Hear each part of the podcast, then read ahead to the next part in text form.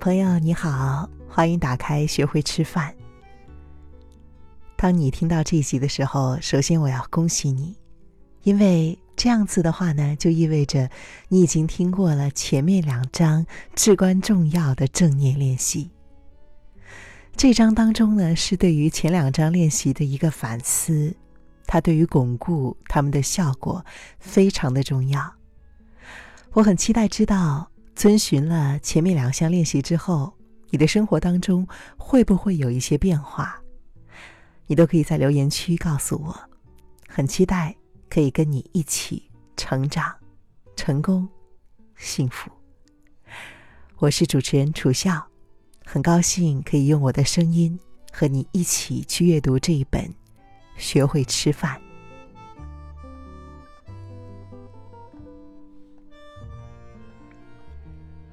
就像学习任何新的技巧一样，规律的练习会让你养成习惯。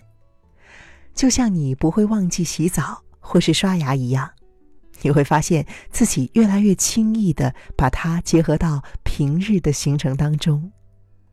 然而，一开始你可能会漏掉一到两天。这个时候，你无需责备自己，只要重新开始就可以了。练习时，考虑为自己设定实际的短期目标。与其期望自己在练习的时候十到二十分钟都全程的专注于呼吸，这是不可能的。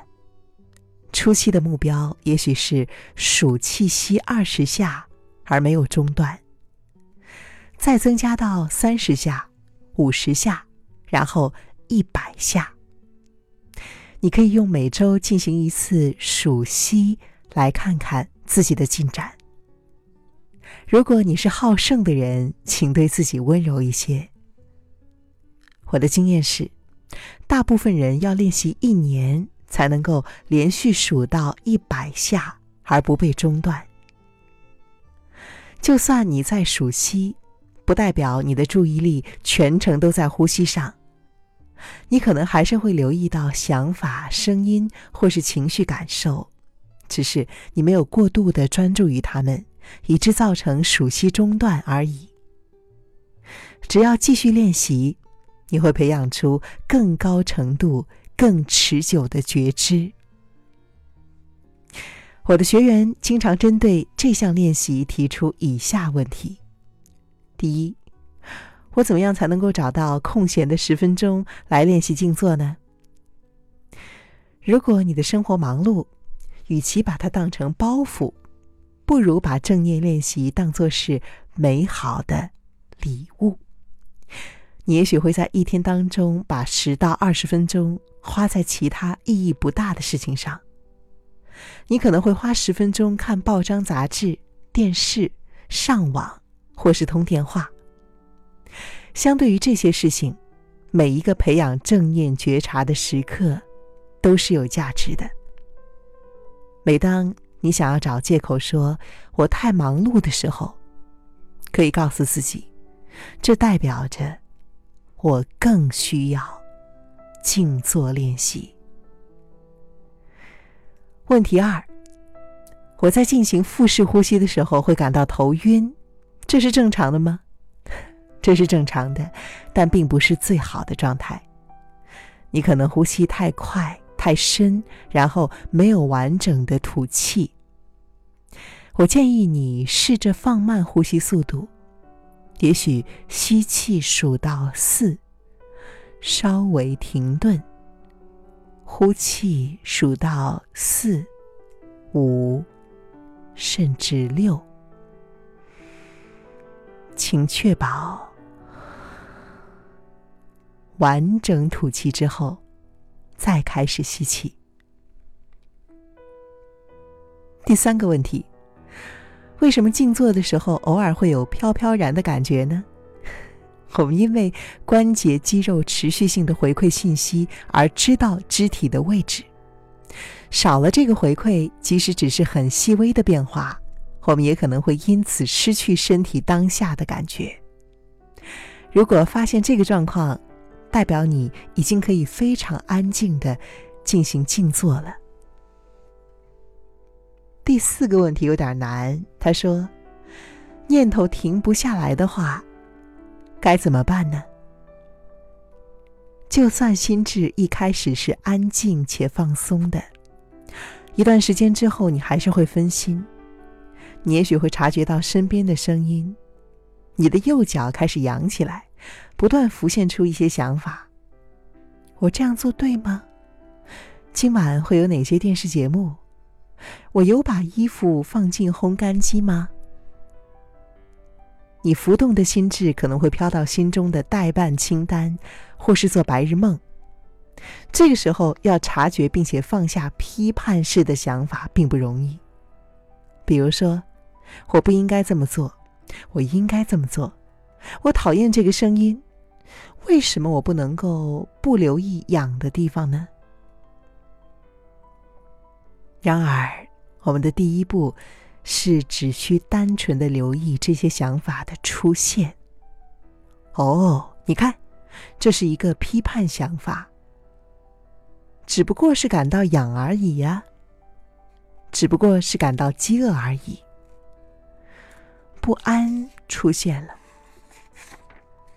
然后你放下想要反应的冲动，想好自己该怎样去响应就可以了。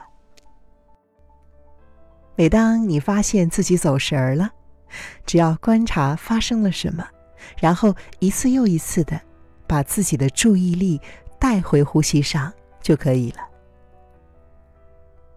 让我和你分享一个画面：想象自己坐在一处漂亮的河堤旁，看着水上涟漪流过，就好像看着呼吸的起伏一样。在这个时候，你发现。水上飘着一片叶子，很多人会忍不住这样想：“哇，快看呐，漂亮的红叶，是枫叶。”哦，我忘记请负责草坪的人来把叶子带走，他们可能会很忙。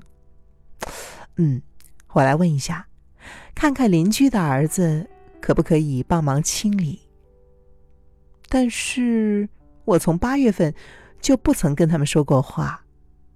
他们的墨西哥旅行不晓得后来怎么样。我明年也去玩好了。以此类推。通过正念觉察，你会留意到这片叶子，留意到它是红色的。也许你会认出它是一片枫叶，感觉它很漂亮。然而，你就会回去欣赏河流。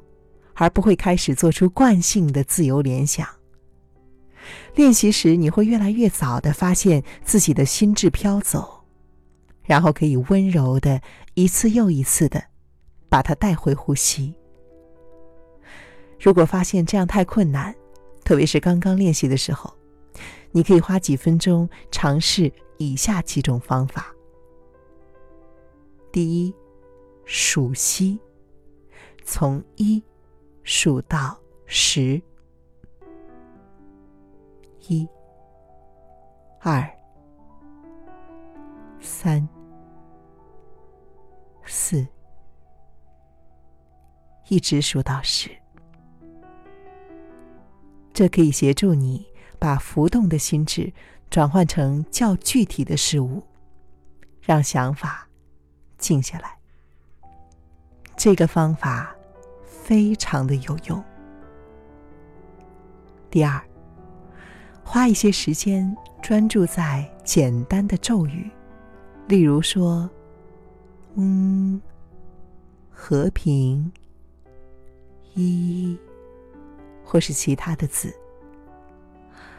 不要用认识的人的名字，这样子你会有太多可以联想的事情了。按照呼吸的节奏，重复的默念。这个字。第三，标示你的想法，简单形容你的想法，例如计划、担忧、情绪。举例来说，假设静坐的时候心想“我要完成这件事”，你可以把它标识为不安。标识的这个动作可以为你的想法。以及所产生的响应，制造一些距离感。让自己专注于呼吸的时候，你正在训练自己的心智。渐渐的，你的心智会慢慢的稳定，专注于当下的能力也会跟着进步。好，今天我就为你读到这里。